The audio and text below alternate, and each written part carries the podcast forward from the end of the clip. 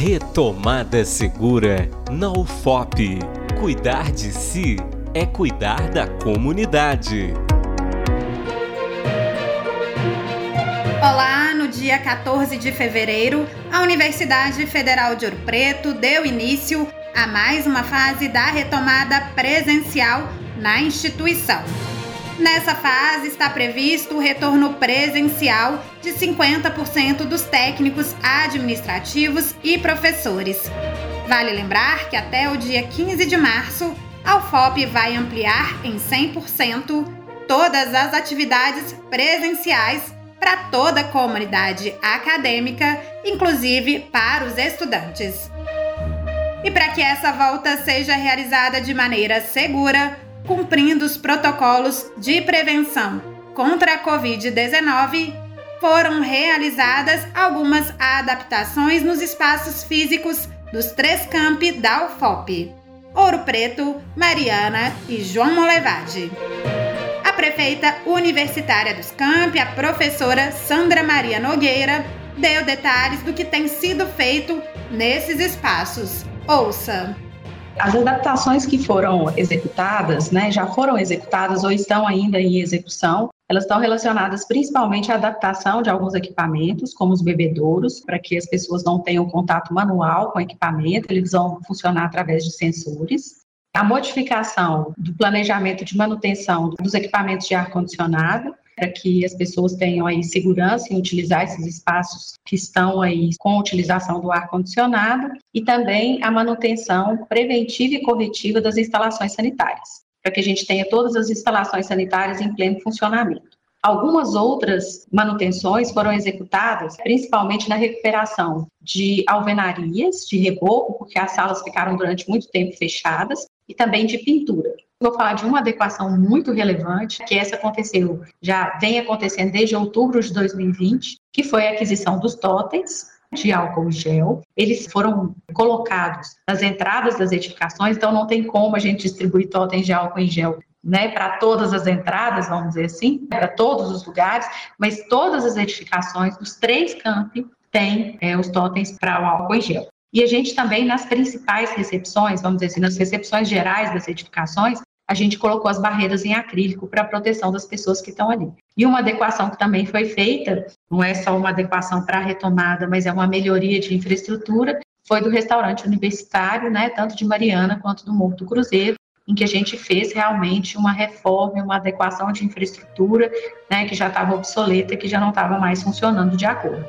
De acordo com a prefeita dos Campi, o que mais contribui para evitar a Covid não é exatamente a mudança na estrutura dos espaços da universidade, mas sim o comportamento das pessoas. A Sandra destaca ainda que no protocolo de biossegurança da UFOP não constam exigências de mudanças na infraestrutura dos prédios. As obras que foram realizadas nesse período já estavam previstas e não tem relação com a pandemia. A prefeita afirmou também que, mesmo que alguns espaços não tenham recebido todas as adaptações sanitárias necessárias, isso não impede a realização das atividades acadêmicas. Confira.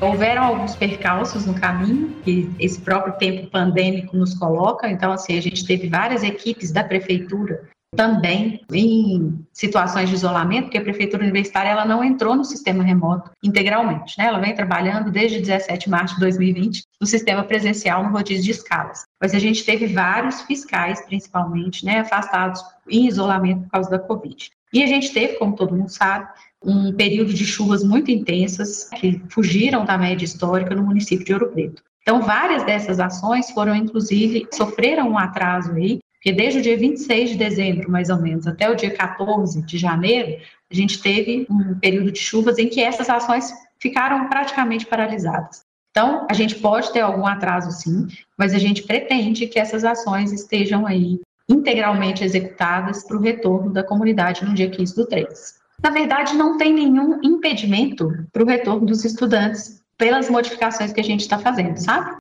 A gente tem, na verdade, a mesma infraestrutura que a gente tinha dois anos atrás. Eu acho que o que é importante salientar É, o espaço está preparado para recepcionar porque não tem exigência de mudança de infraestrutura, né? Então, os espaços estão preparados para recepcionar as pessoas no dia 15 do 3. Mas a mudança comportamental é que é o maior desafio, assim.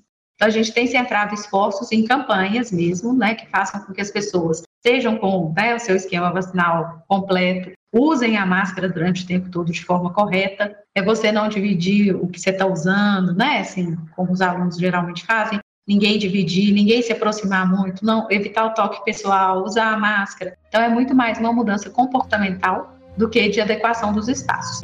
Sobre o custo dessas adaptações, a prefeita dos Campi afirmou que devem ser gastos cerca de um milhão de reais.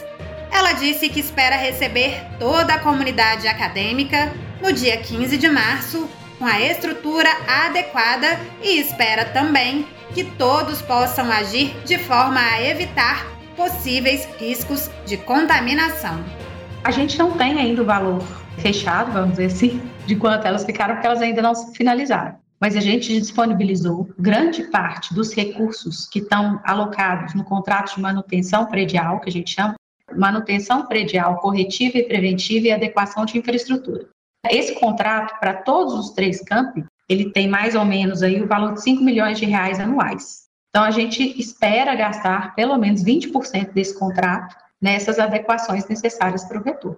A gente espera que as pessoas sejam acolhidas aqui, que tenham os espaços em pleno funcionamento para utilização. A gente entende que uma casa que ficou aí dois anos sem funcionamento pleno e com os cortes orçamentários de investimento que a gente teve ao longo desse tempo, a gente espera que, né, mesmo com tudo isso, a gente tenha uma infraestrutura adequada e em pleno funcionamento para que as pessoas estejam aqui no dia 15 do 3. E espera também contar com essas pessoas para manter esses espaços e para ter aí procedimentos e comportamentos que permitam que os espaços sejam utilizados com o mínimo risco possível.